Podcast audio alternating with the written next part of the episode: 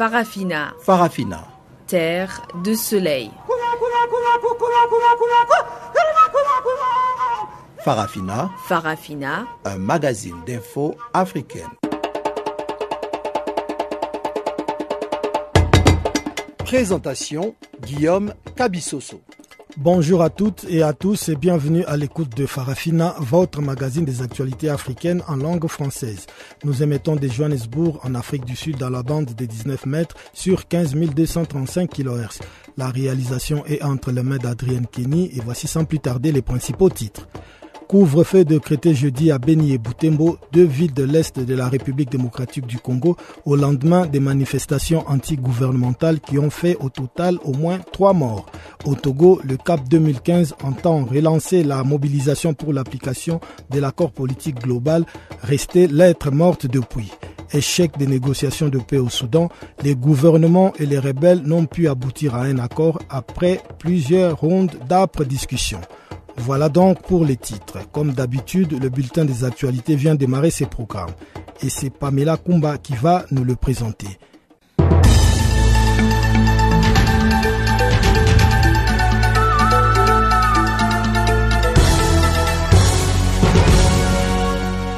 Bonjour à tous. Sud-Soudan pour commencer, l'ancien vice-président Riek Machar aurait quitté le territoire national pour se rendre en Éthiopie. Cette information a été livrée par un responsable de son parti SPLM-OI qui a requis l'anonymat. Il serait actuellement en République démocratique du Congo et cette même source affirme que l'ex-vice-président tiendra une conférence de presse une fois arrivé à Addis Abeba, la capitale éthiopienne. Pour rappel, Riek Machar a fui Djouba à l'issue de combats à l'arme lourde entre forces loyales au président Salva Kiir et ses militants à la mi-juillet. Il a été remplacé au poste de vice-président par son ancien allié Tabang Deng Gai, nommé par le président Salva Kiir le 25 juillet dernier. Le nouveau vice-président clamait qu'il rendrait le tablier à Riek Machar s'il rentrait à Djouba, mais au dire des observateurs, Tabang Deng Gai semble désormais se poser en chef de file de l'ethnie Nouer au sein du gouvernement d'union nationale. L'opposant congolais, le général Jean-Michel Mokoko, s'est vu rejeter ce jeudi sa demande de remise en liberté provisoire. La chambre de mise en accusation de la cour d'appel de Brazzaville, qui a rejeté sa requête, l'avait inculpé la veille pour incitation au trouble à l'ordre public en plus de l'accusation d'atteinte à la sûreté de l'État. L'avocat du général Mokoko a expliqué qu'il s'agit maintenant d'attendre la livraison de cette nouvelle inculpation afin d'analyser l'argumentaire du rejet de la demande de remise en liberté conditionnelle. Maître Éric Yvon a expliqué aussi que son client, candidat malheureux à la présidentielle du 20 mars, n'a jamais créé de parti ni dirigé une formation politique pour être sujet à ce type de législation. Et il faut noter que c'est la deuxième fois que le général Jean-Michel Mokoko subit un échec de remise en liberté conditionnelle.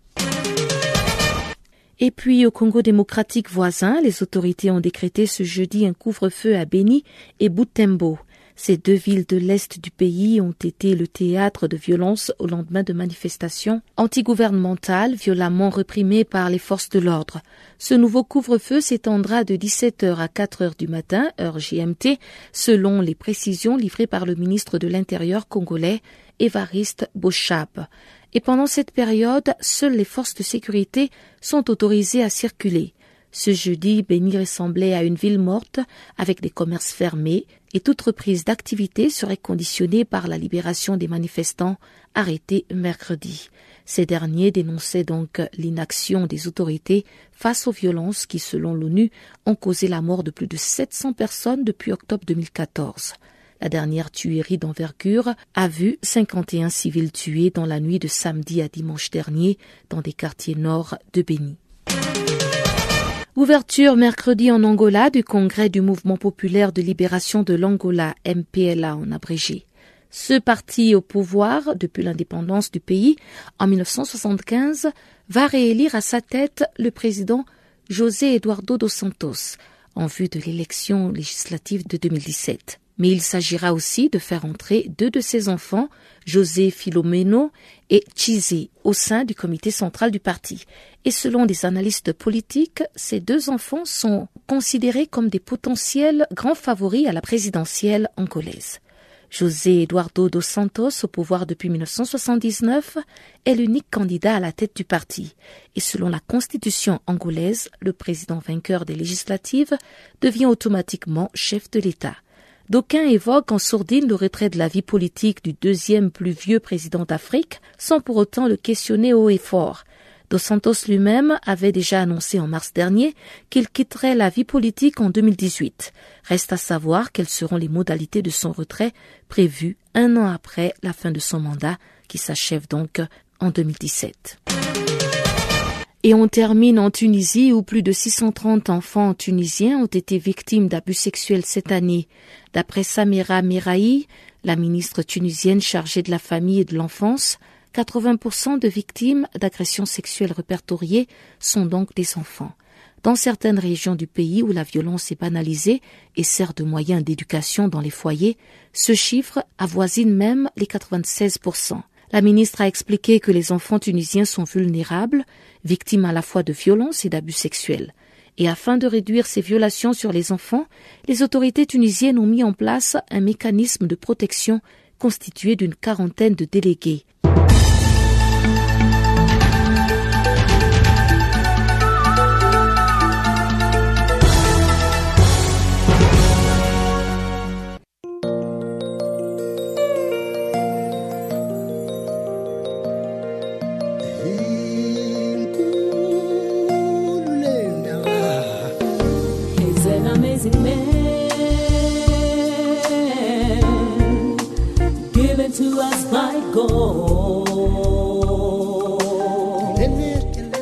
Channel Africa, la voix de la renaissance africaine. Écrivez-nous sur notre page Facebook Channel Africa. Faites-nous des tweets French Farafina ou bien Channel Africa 1.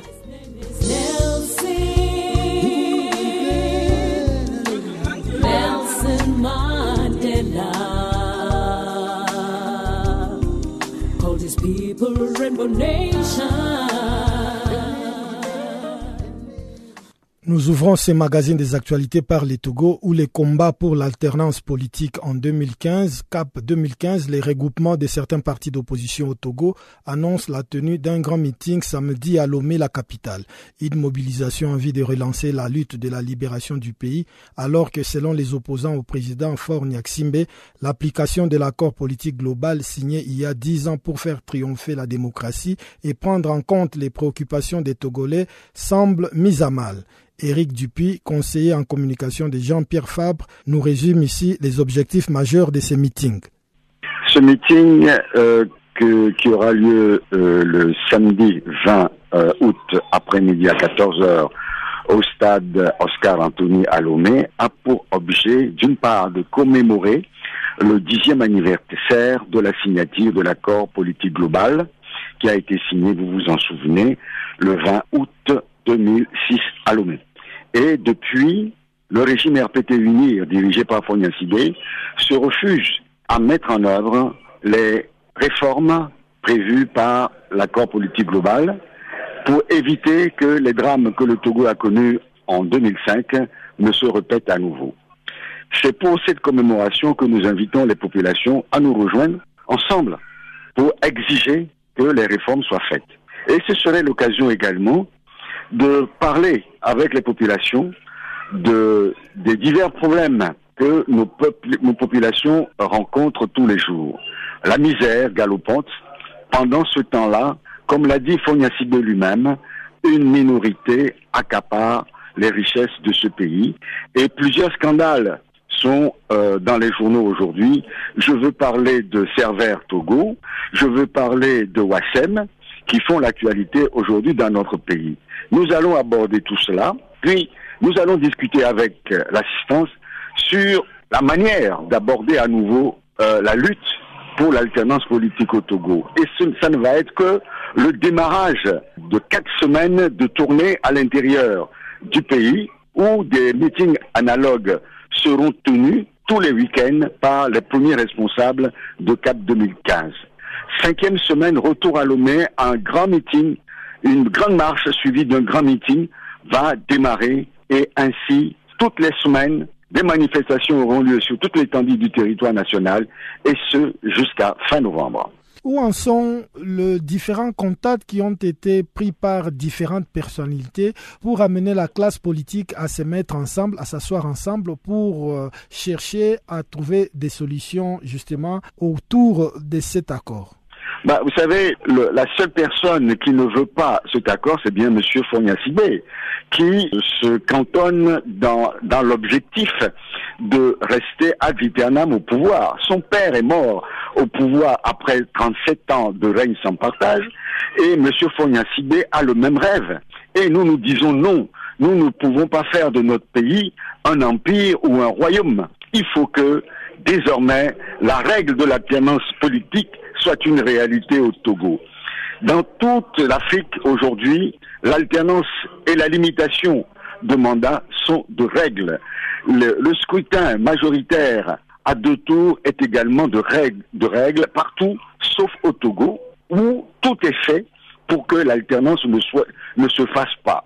Donc il appartient au peuple souverain de se mobiliser pour exiger que le Togo se comporte comme les autres pays africains, comme le Bénin voisin, comme le Ghana voisin, où il y a alternance. Dites-vous que depuis plus de 50 ans, le Togolais n'a connu qu'une seule famille, c'est la famille Niassibé.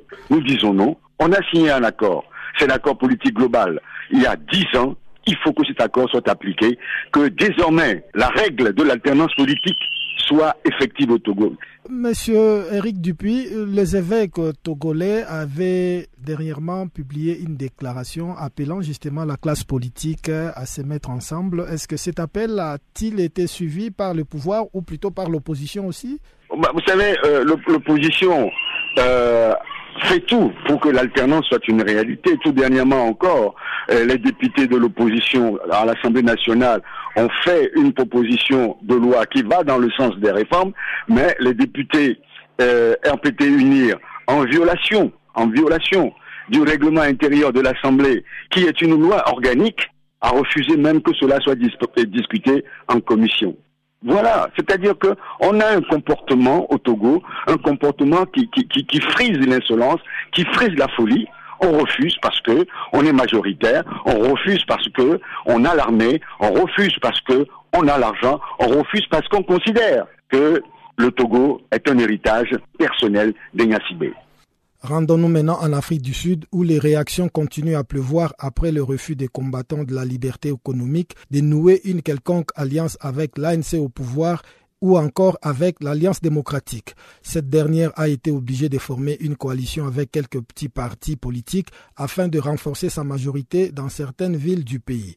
Le leader du Parti national congolais, Jemada Rikilele, nous donne son opinion sur cette coalition ainsi que sur la chute de l'ANC dans la gouvernance locale c'est un bon départ déjà euh, qui doit faire trembler l'ANC. Parce que vous savez, euh, dans la plupart des pays africains, il y a ce syndrome de partis de libération qui sont demeurés au pouvoir pendant des, décennies et des décennies pour ne rien faire, croyant qu'ils ont un devoir divin. Le pouvoir leur a été donné par Dieu et ils doivent demeurer là-bas. Euh, au point où nous remarquons que ce parti transforme ou deviennent transforme le pays en un parti unique. Le syndrome a été partout en Afrique. Prenez par exemple chez, au Congo, à l'époque de Mobutu, avec les MPR, les MPR qui est resté au pouvoir pendant une trentaine d'années et ne rien faire. Qu'en est-il du Gabon avec les, PDG du, fait président El Hadj Omar Bongo qui a fait une quarantaine d'années Ils ont cru qu'ils avaient un pouvoir divin. Alors il faut qu'il y ait quand même une sorte de bousculade de la part de certains partis. Et quand ces partis voient que euh, en un seul, ils ne peuvent pas euh, bousculer une toute puissante force telle que l'ANC, la coalition elle-même n'est pas mauvaise. C'est bien à condition que euh, les coalisés n'est-ce pas, poursuivent le même agenda pour mettre fin à la domination d'un parti qui déçoit. L'ANC, comme je dis, quelque part a déçu et a institutionnalisé la corruption, euh, par exemple, tout ce qu'on on reproche à l'ANC que le massacre des mineurs de Maracana. Je pense que jusqu'à présent, il n'y a jamais eu de, dédommagement aux familles éprouvées. Euh, le syndrome de la corruption du président de la République qui se fait construire euh, sa résidence pharaonique euh, au prix du contribuable et le système judiciaire qui est brecabarant, euh, les, programmes scolaires qui ne marchent pas parce qu'en Afrique du Sud, l'éducation est au bas niveau et il y a beaucoup de, remontrances, par exemple, le, fait de ne pas livrer un service adéquat à la population, euh, il n'y a pas vraiment de bons services. à l'époque de l'apartheid, quand vous arrivez en Afrique du Sud, vous n'avez pas à regretter l'Europe, vous n'avez pas à regretter l'Amérique. Les villes étaient pimpantes neuves, il y avait la salubrité, il y avait moins de criminalité, il n'y avait pas de banditisme, mais en ce moment, avec l'arrivée de nous, les Noirs, au pouvoir, eh bien, venez en Afrique du Sud. Mais c'est de la crasse partout. Alors que nous avons un gouvernement de Noirs qui, ont lutté et qui ont promis de construire un pays plus beau qu'avant. à l'époque, l'apartheid pendant les Noirs, euh, quand l'AMC est venu au pouvoir, il a dit, écoutez, euh, nous ne venons plus de la pendaison déjà, parce qu'en majorité, ce sont les Noirs qui étaient pendus presque pour rien. Mais aujourd'hui, qui font les crimes? Les criminels, ce sont nous, les Noirs, les Noirs contre les Noirs, les Noirs contre les Blancs. Et alors, ils veulent me dire quoi? Quand un Noir tue, ce n'est pas un crime et il ne doit pas être pendu. Je pense que le droit à la mort doit être ramené à l'Afrique du Sud, réinstallé, afin qu'on puisse discipliner la population. Parce que le taux de criminalité a, dépassé les mesures. Donc, l'ANC a encouragé beaucoup de déceptions, beaucoup de mauvaises mœurs. Et nous pensons que un sang nouveau qu'incarne la jeunesse de l'IFF peut insuffler euh, peut-être de nouvelles méthodes de gestion euh, auxquelles la population aspire. Espérons que M. Malema euh, pourra apporter le contraire et ne pas verser dans le fascisme. Un autre point, par exemple, que je peux reprocher moi-même, par exemple, à l'ANC, c'est par exemple la xénophobie. Euh, L'ANC s'est tue euh, pendant tout ce temps. Et la haine des étrangers, ils ont transformé ça en afrophobie, mais rien n'avait jamais été fait. Par exemple, on avait appréhendé des gens, des, Sud-Africains qui tuaient leurs frères noirs du continent, mais on n'a jamais assisté à un procès d'un Sud-Africain qui a tué euh, ce confrère africain par contre, ce sont les médias étrangers qui nous ont aidés à nous montrer, par exemple, le meurtre de Mozambicains, de Congolais, et voilà, des histoires comme ça. Mais l'Afrique du Sud, sous l'ANC, n'a jamais institué de procès pour juger ce genre de criminels qui tuent les Africains. Les autorités de la ville de Beni à l'est de la République démocratique du Congo ont annoncé l'instauration d'un couvre-feu entre 20h et 6h ainsi que l'interdiction de toutes les manifestations publiques. Une décision qui intervient au lendemain des manifestations qui ont secoué Beni mercredi, faisant au moins trois morts. Selon des sources sécuritaires, au moins 26 personnes ont été interpellées par les forces de l'ordre qui étaient toujours présentes jeudi, notamment sur les boulevards Nyamwisi et la tribune du 8 mars. Chanceline Louraquois s'est penchée sur ces dossiers. En début de matinée de ce jeudi, le calme semble encore précaire à Béni, où des coups de feu sporadiques étaient entendus mercredi soir. Dans un premier incident, un policier et un civil ont été tués lors de heurts violents avec les forces de l'ordre au cours d'une manifestation anti-gouvernementale dans cette ville de la province troublée du Nord Kivu. Plusieurs centaines de personnes ont manifesté le mercredi contre l'inaction des autorités et contre les violences qui touchent la région depuis deux ans. La police et l'armée ont réprimé la manifestation à coups de gaz lacrymogènes et des tirs de sommation. La société civile des Béni avait décrété trois journées ville morte à partir de lundi à la mémoire des victimes du massacre attribué par l'armée aux rebelles ougandais musulmanes des forces démocratiques alliées ADF en sigle. Dans un deuxième incident, une femme soupçonnée d'être une milicienne ADF a été lynchée mercredi par la foule dans un quartier nord de Béni, non loin des lieux du massacre, a annoncé les maires. Selon des témoins, la victime a été tuée à coups de pierres et des bâtons et son corps a ensuite été brûlé. Les territoires de Béni et ses environs sont en proie à une série de massacres, principalement à l'arme blanche, ayant causé la mort de plus de 700 personnes depuis octobre 2014, selon l'Organisation des Nations Unies. La dernière tuerie d'envergure a vu 51 civils tués dans la nuit de samedi à dimanche dans des quartiers nord de Béni, à la lisière du parc de Virunga, repère des ADEF, selon un bilan de la société civile qui a précisé que le civil avait été tué à la machette. Mercredi, le chef militaire de la mission de l'Organisation des Nations Unies au Congo a fait état d'au moins 50 civils tués les week-ends. Le gouvernement a évalué de son côté les totales des morts à 42. Les autorités congolaises et la mission de l'Organisation des Nations Unies en République démocratique du Congo attribuent les tueries de Béni et ses environs aux rebelles des ADF. Cette version est partiellement remise en cause par des experts selon lesquels les ADF portent effectivement une part très importante des responsabilités, mais aux côtés d'autres éléments armés, dont des soldats de l'armée régulière. Dès dimanche, une centaine d'habitants de Béni avaient crié des slogans hostiles au gouvernement et au président Joseph Kabila, qui avait promis en visite à Béni 72 heures plus tôt de tout mettre en œuvre pour y imposer la paix et la sécurité.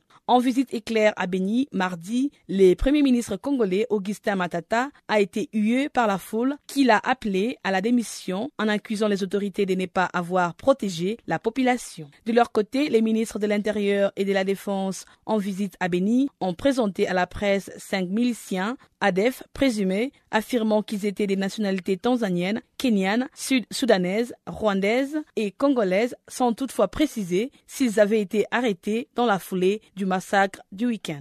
Le groupe de mise en œuvre de haut niveau de l'Union africaine pour le Soudan a déclaré mercredi dans un communiqué que le gouvernement du Soudan et les rebelles n'ont pu aboutir à un accord. Le désaccord est intervenu après que le gouvernement du Soudan, les mouvements de libération du Soudan armé Mini Miniwi, le mouvement pour la justice et l'égalité et le mouvement populaire de libération du Soudan Nord ont signé l'accord de feuilles de route visant à négocier la cessation des hostilités dans les zones du Kordofan méridional et du Nil Blé et au Darfour. Conformément à l'accord de la feuille de route, le SPLMN dans les deux zones et le GEM et le SLAMM au Darfour ont immédiatement entamé des négociations parallèles avec les gouvernements du Soudan sur la cessation des hostilités et l'aide humanitaire.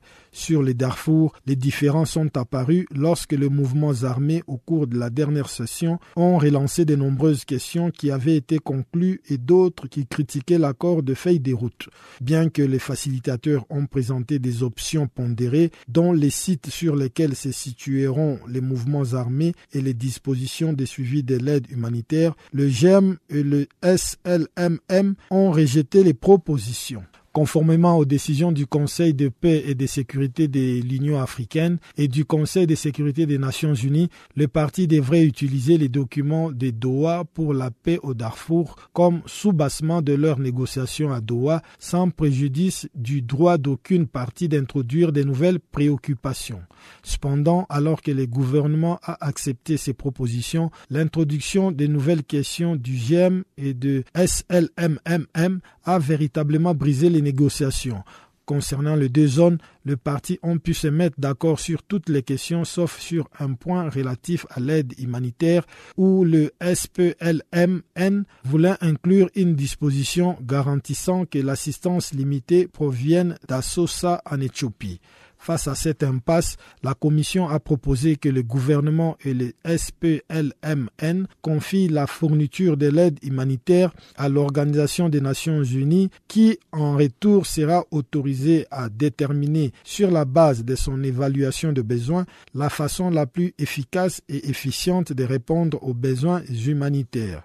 Toutefois, le gouvernement du Soudan a trouvé la proposition du groupe spécial incompatible à ses prérogatives souveraines, tandis que le SPLMN a maintenu sa demande de garantie d'une aide humanitaire limitée à travers l'Éthiopie. Le groupe est extrêmement préoccupé par le fait que l'impasse dans les deux options a bloqué le lent l'espoir et l'optimisme des Soudanais créés par la signature de l'accord de la feuille des routes, paralysant ainsi les perspectives de paix des populations du Darfour et des deux zones.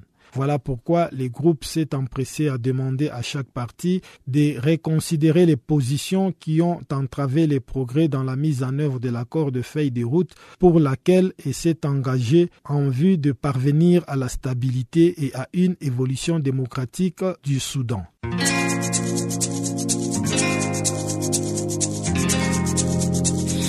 Vous écoutez Farafina, un programme en français sur Canal Afrique émettant de Johannesburg. Pour vos réactions à nos émissions, écrivez-nous soit à l'adresse électronique suivante farafina.channelafrica en un seul mot, .org, ou envoyez-nous un SMS au numéro qui suit 00 27 833 81 56 59.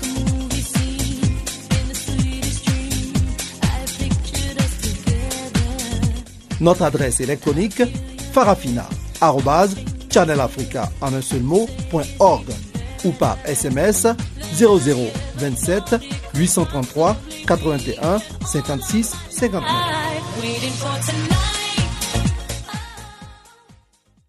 Chers auditeurs, je vous rappelle que vous êtes à l'écoute de Farafina, votre magazine des actualités en langue française.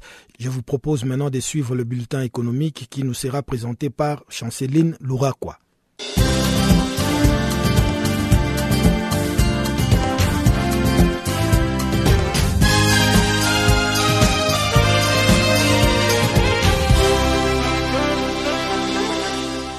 Amis auditeurs de Channel Africa, bonjour. À compter de ce jeudi 18 août 2016, la Guinée équatoriale bénéficiera d'un prêt de 40,5 milliards de francs CFA auprès de la Caisse commune d'épargne et d'investissement, une filiale du groupe camerounais Afriland First Bank et de la Banque de développement des États de l'Afrique centrale. Ces financements est destiné à la construction d'une usine de cimenterie dans le pays et elle devrait également permettre à la production de 500 000 tonnes de ciment extensible à 1 million de tonnes de ciment par an. Ce complexe de cimenterie sera érigé à Akoga en Guinée équatoriale. À noter que la Banque de développement des États de l'Afrique centrale a déjà approuvé un prêt de 65 milliards de francs CFA à la société de construction Grupo Abayak SE.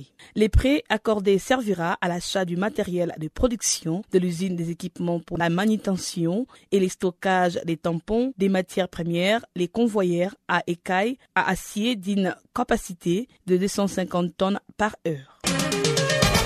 À partir de ce jeudi, le Swaziland s'élance dans la filière biomasse. Ces royaumes comptent construire dans les jours à venir une centrale à biomasse d'une capacité de 35 MW. Cette centrale devrait être opérationnelle d'ici à trois ans. Elle permettra de satisfaire 28% de ses besoins en électricité à l'horizon 2019. Les Swaziland, dont plus de 76% de l'approvisionnement en électricité provient des importations, principalement en provenance de l'Afrique du Sud, a connu ces dernières années un doublement des coûts d'importation de l'électricité. Au Sénégal, les groupes britanniques Cairn Energy a décidé de revoir le mercredi à la hausse l'estimation de ses ressources pétrolières les ressources récupérables du champ pétrolier SNE au large des côtes sénégalaises sont estimées à 473 millions de barils bruts. Ces résultats font état d'une progression de 23% par rapport aux 385 millions de barils établis suite au forage du puits d'appréciation du puits SNE 3 qui était lui-même en hausse de 20% par rapport aux précédentes évaluations. D'après les résultats du premier semestre publiés récemment, Cairn Energy estime que les ressources pétrolières récupérables ont augmenté de plus de 50% en 2016. En outre, une analyse a été faite sur les données du puits d'appréciation SNE 4. Et suite à cette analyse qui confirme la présence d'hydrocarbures sur la partie orientale du champ SNE situé dans le bloc des Sangomar offshore profond. Les groupes dirigés par Simon Thompson rappelle que le puits SNE 4 représente les sixièmes forages réalisés au Sénégal pour deux découvertes et quatre puits d'appréciation aux résultats positifs.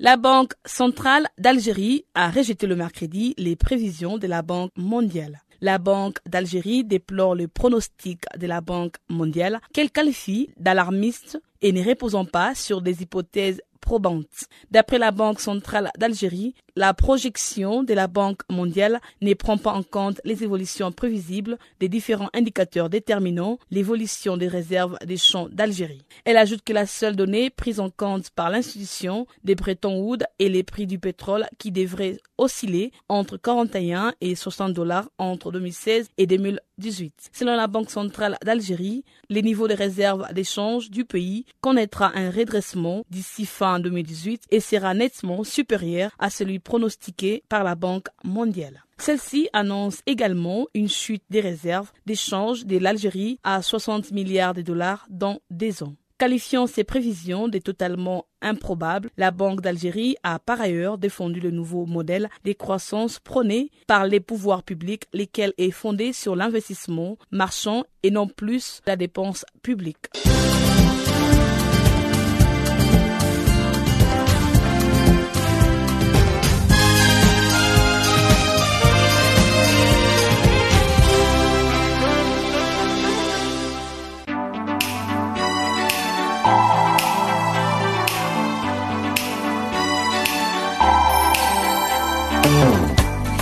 Ratez les points chauds de l'actualité cette semaine, Si vous ratez les points chauds de l'actualité cette semaine,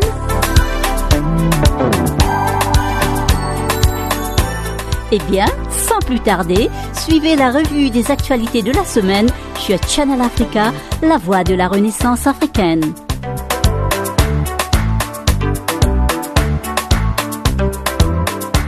Retrouvez le podcast sur nos sites internet www.channelafrica.co.za.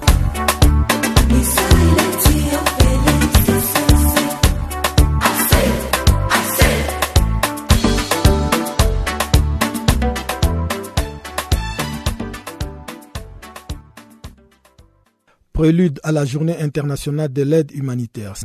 Cette journée sera célébrée le 19 août sous le thème Notre humanité. C'était l'occasion pour le docteur Jonathan Ndi, représentant du FUNUAP, d'appeler la communauté internationale de se pencher sur la situation des femmes et des jeunes filles dans les zones à conflit. Je profite pour passer le message de mon directeur exécutif de UNFCA euh, qui s'articule autour d'un seul message. Nous devons tous nous réunir comme une seule humanité et nous appelons à la solidarité mondiale et nous sommes tous ensemble avec toutes les personnes en situation humanitaire, y compris les femmes, y compris les jeunes, garçons et filles, y compris les enfants et y compris les hommes, pour une seule cause.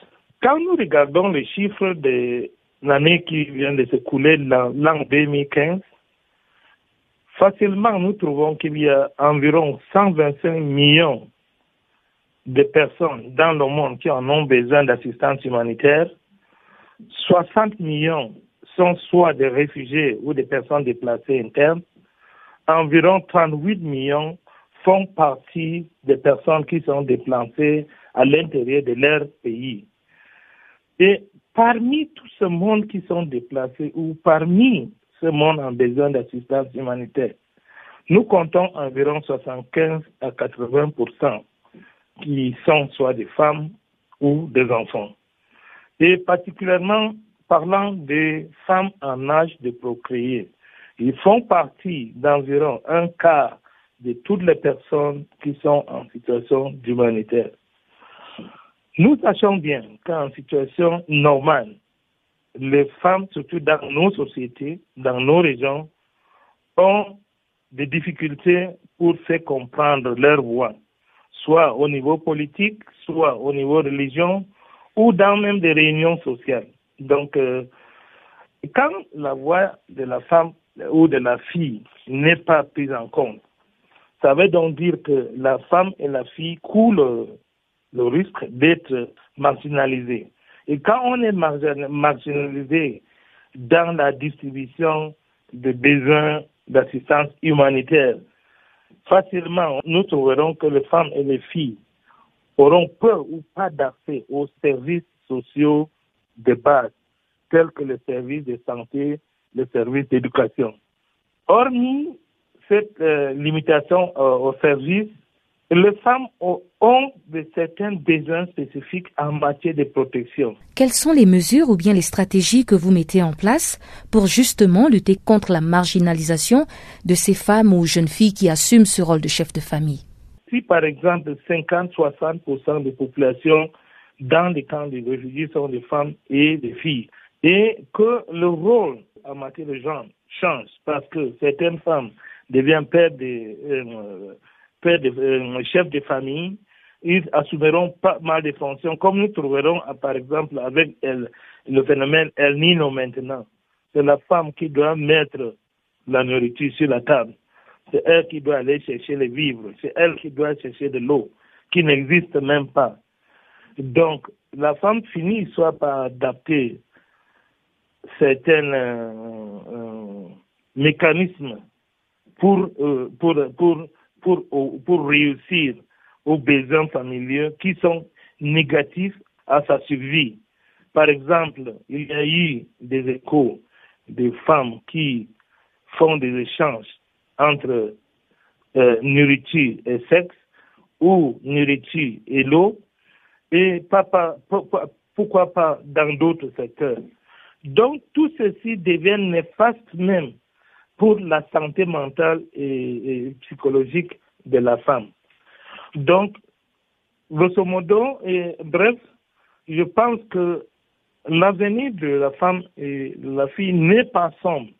Et c'est pour ça que nous devons tout faire pour au moins rejoindre l'appel du secrétaire général des Nations Unies pour que nous ne laissons personne de côté, y compris les gens surtout en situation humanitaire. Expo 2016, Quand je serai grand, est le titre de l'exposition de photos inaugurée au siège des Nations Unies à New York. Un vernissage qui lance la semaine d'activité autour de la Journée mondiale d'aide humanitaire célébrée chaque année le 19 août. L'exposition regroupe des portraits d'enfants habillés, arborant les tenues des métiers qu'ils veulent exercer quand ils seront adultes. Les enfants pris en photo sont tous originaires des régions victimes des crises humanitaires en Afrique, notamment en République centrafricaine, en République démocratique du Congo, en Guinée, au Mali, au Niger ainsi qu'en Jordanie. Plus de détails avec Leila Zerougui, représentante spéciale du secrétaire général des Nations Unies pour les enfants et les conflits armés, dont les propos ont été recueillis par Christina Silvero. C'est important parce que d'abord on parle des enfants, donc c'est au cœur de mon mandat et c'est les enfants affectés par la guerre. Donc comment je peux ne pas être là? C'est nécessaire de venir parce que tous ces enfants, ils sont affectés directement, ils sont dans des pays en guerre, Congo, Centrafrique, Sud-Soudan, ou bien des pays post-conflit comme le Libéria, comme Sierra Leone et tout ça ou bien des pays qui accueillent des réfugiés. Donc c'est important. C'est la voix des enfants, des enfants affectés par la guerre, qui nous disent quand même, vous les adultes, vous nous faites passer par l'horreur, mais on garde l'espoir et on veut rêver et on veut avoir un avenir et on veut construire et on veut faire mieux. Alors justement, vous avez mentionné que vous avez grandi, vous, dans un contexte de guerre en tant que jeune enfant et que cette exposition vous évoque justement vos propres envies en tant qu'enfant. Oui, parce que moi aussi, j'étais petite dans un pays qui était en guerre, en Algérie, et aussi à cette époque-là, je m'inquiétais beaucoup sur mes études. Je voulais absolument que j'ai la chance d'étudier et d'aller loin. À l'époque, c'était pas évident pour une femme.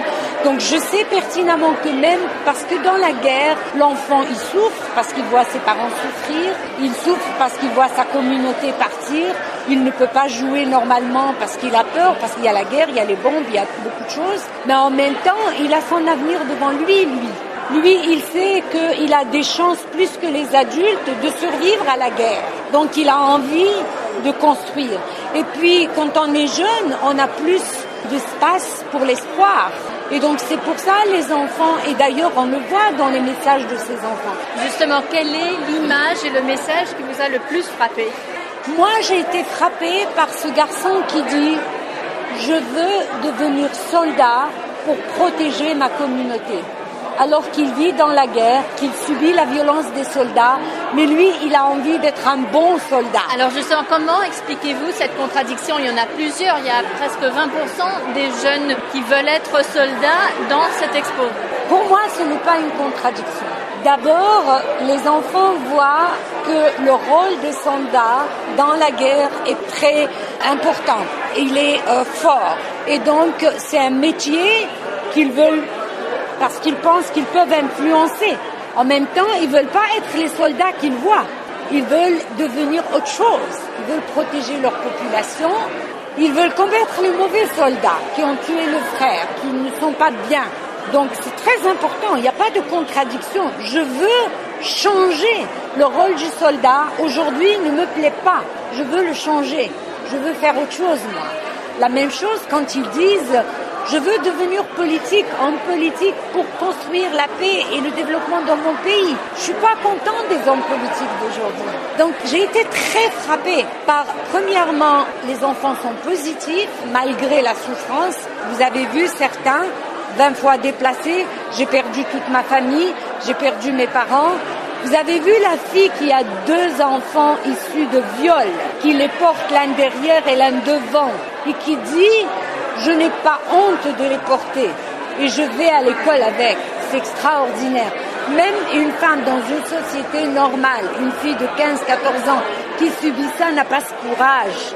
Cette fille dit, j'ai subi l'horreur, je suis mère alors que je suis enfant, je vais à l'école, je veux apprendre et je vais avec mes enfants et je n'ai pas honte. C'est extraordinaire. Si vous aviez un message à donner à ces enfants, je leur dis toujours que moi, ils me donnent beaucoup d'espoir parce que je me dis, il faut continuer à se battre. Je leur dis, vous n'êtes pas seuls. On porte votre voix, on continue à se battre pour vous et avec vous pour changer votre quotidien et pour assurer que votre futur sera meilleur que celui de vos parents. Nous continuerons à porter votre voix, nous continuerons à mettre la pression sur ceux qui vous font du mal, nous continuerons à demander à ceux qui peuvent vous aider dans l'état où vous êtes, les bailleurs, les gens qui peuvent apporter de l'assistance pour mettre la pression sur eux, pour rappeler qu'il y a un conflit au cas où ils oublient, pour que vous pouvez aller à l'école, pour que vous pouvez être soigné et pour qu'on puisse vous aider à construire votre avenir que vous avez déjà choisi. Merci beaucoup. Je vous en prie.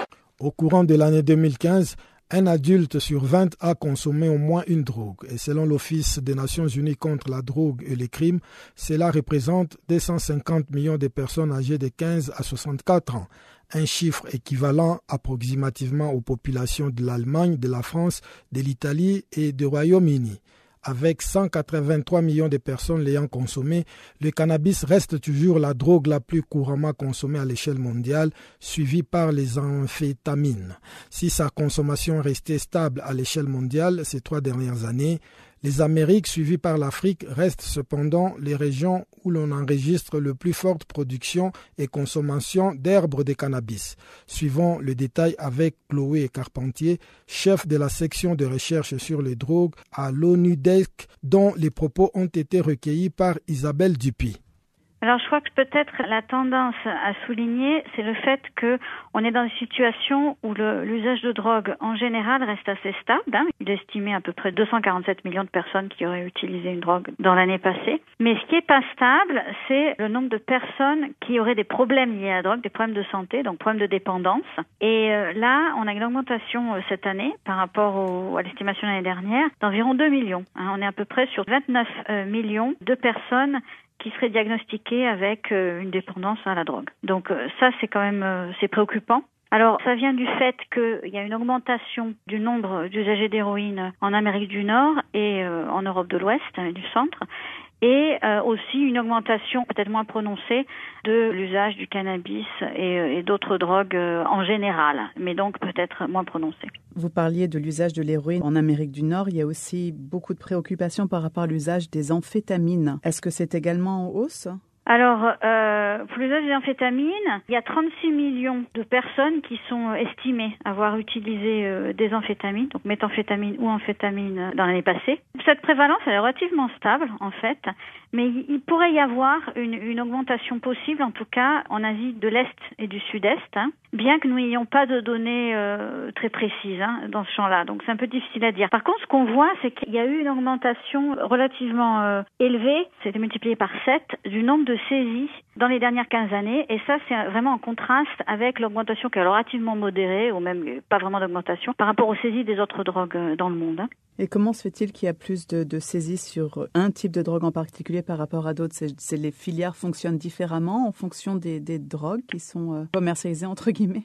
Oui, alors je crois que c'est difficile à dire parce que je crois que ça, ça dépend aussi du, du système répressif et des, des, ressources qui sont mises en place pour les interceptions en fait de produits. Ce qu'on voit, c'est que par rapport à la méthamphétamine, la méthamphétamine, c'est l'amphétamine de synthèse qui est la plus produite et la plus trafiquée euh, au monde. Elle domine euh, le marché, donc euh, au, au, niveau des amphétamines de synthèse, hein, en Amérique du Nord et aussi en, Asie de l'Est et du Sud-Est et aussi en Océanie. Et là, par exemple, Asie de l'Est et du Sud-Est, on voit aussi bien des comprimés, hein, ce qu'on appelle les YABA, et puis aussi le cristal méthamphétamine, donc c'est une, poudre. Mais ce qu'on voit surtout, c'est qu'il y a eu, jusqu'à présent, le trafic était surtout intra-régional, hein, donc à l'intérieur des régions. Mais ce qu'on voit dans les tendances récentes, c'est qu'il y aurait euh, du trafic entre les régions avec des régions qui deviennent des zones de transit, par exemple l'Europe de l'Ouest et du centre et le central, et puis par exemple le, le Moyen-Orient. Et par rapport justement au, au Moyen-Orient, l'ONUDC a récemment indiqué qu'il y avait eu des saisies venant de la Syrie, si je ne me trompe. Oui, alors un des développements qui est assez problématique et que l'on souligne euh, dans le rapport, c'est euh, le marché qui pourrait être en expansion des comprimés de Captagon dans le Moyen-Orient. Alors, le Captagon, en fait, c'était des comprimés qui contenaient ce qu'on appelle de la phénéthyline. En fait, ils étaient légaux. Et puis, au cours des dernières décennies, la dernière décennie, je pense, en fait, euh, de plus en plus, ces comprimés n'ont plus contenu de la phénéthyline, mais on contiennent maintenant de l'amphétamine euh, mixée avec la caféine. Et ces comprimés sont euh, vendus sur les marchés illicites au Moyen et au Proche-Orient, en fait, sous le nom de Captagon. C'est une production illicite.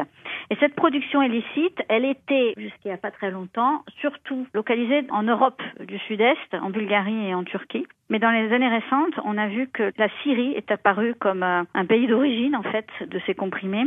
Ces comprimés, ils sont utilisés. On a des sources qui nous disent qu'ils sont utilisés par différentes factions combattantes en, Syrie, mais ils sont aussi euh, exportés vers d'autres pays dans la région, par exemple en Jordanie ou en Arabie Saoudite.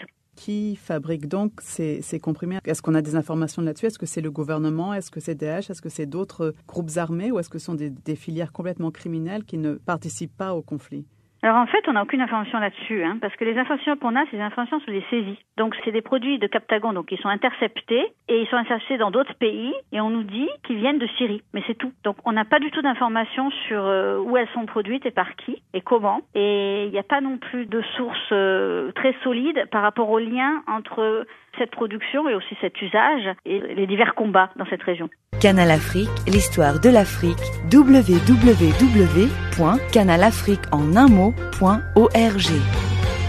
Et sans plus tarder, on retrouve une fois de plus Chanceline Louraquois qui nous présente le bulletin des actualités sportives du jour.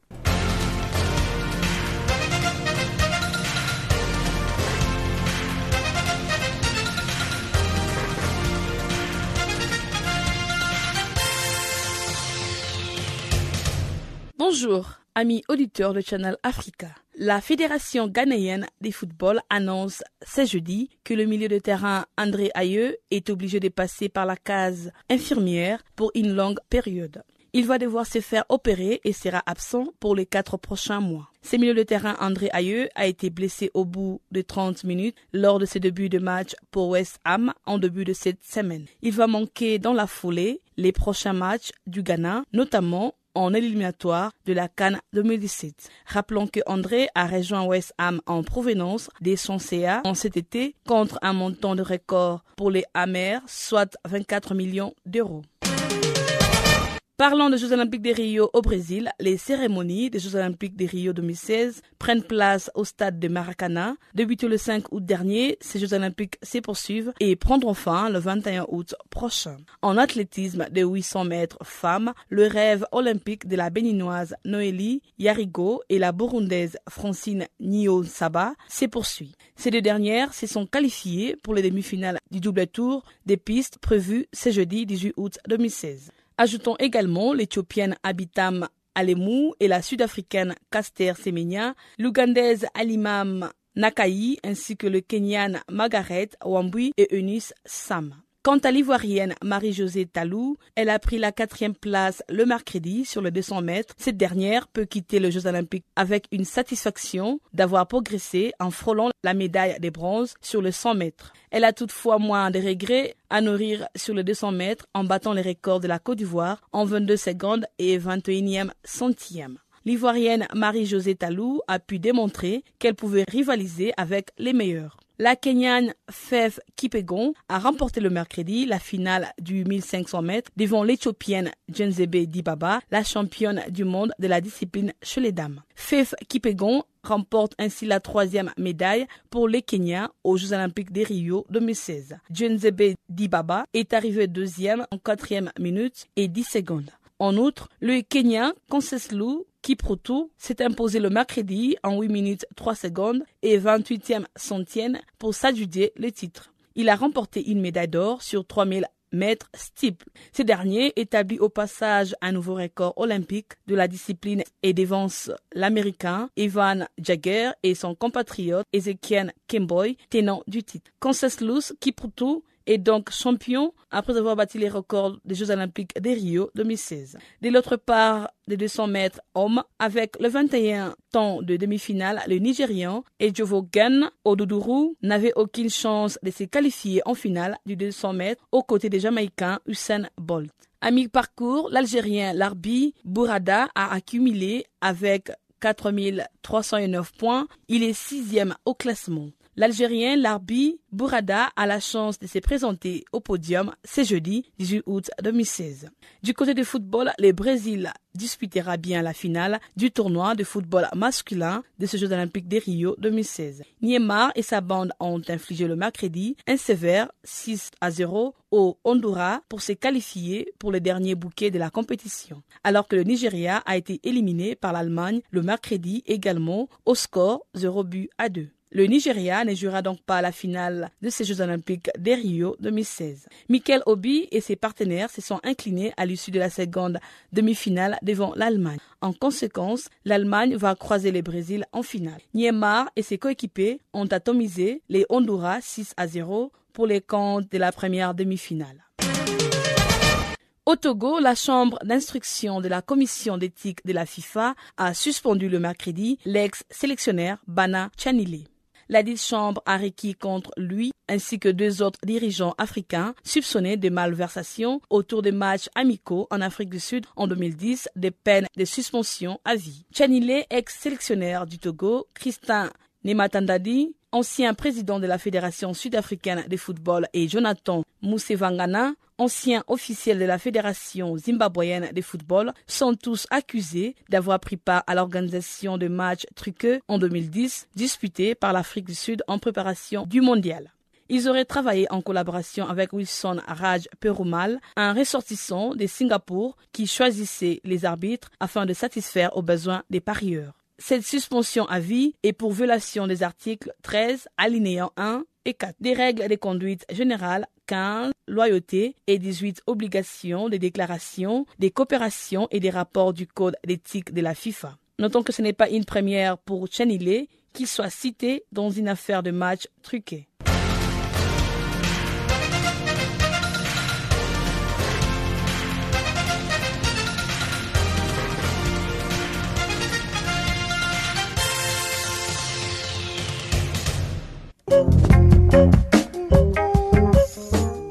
Voilà qui met un terme à cette édition de Farafina. Guillaume Cabissoso et toute l'équipe du service français vous remercient pour votre aimable attention. Rendez-vous est pris pour demain, même heure, même fréquence. À très bientôt.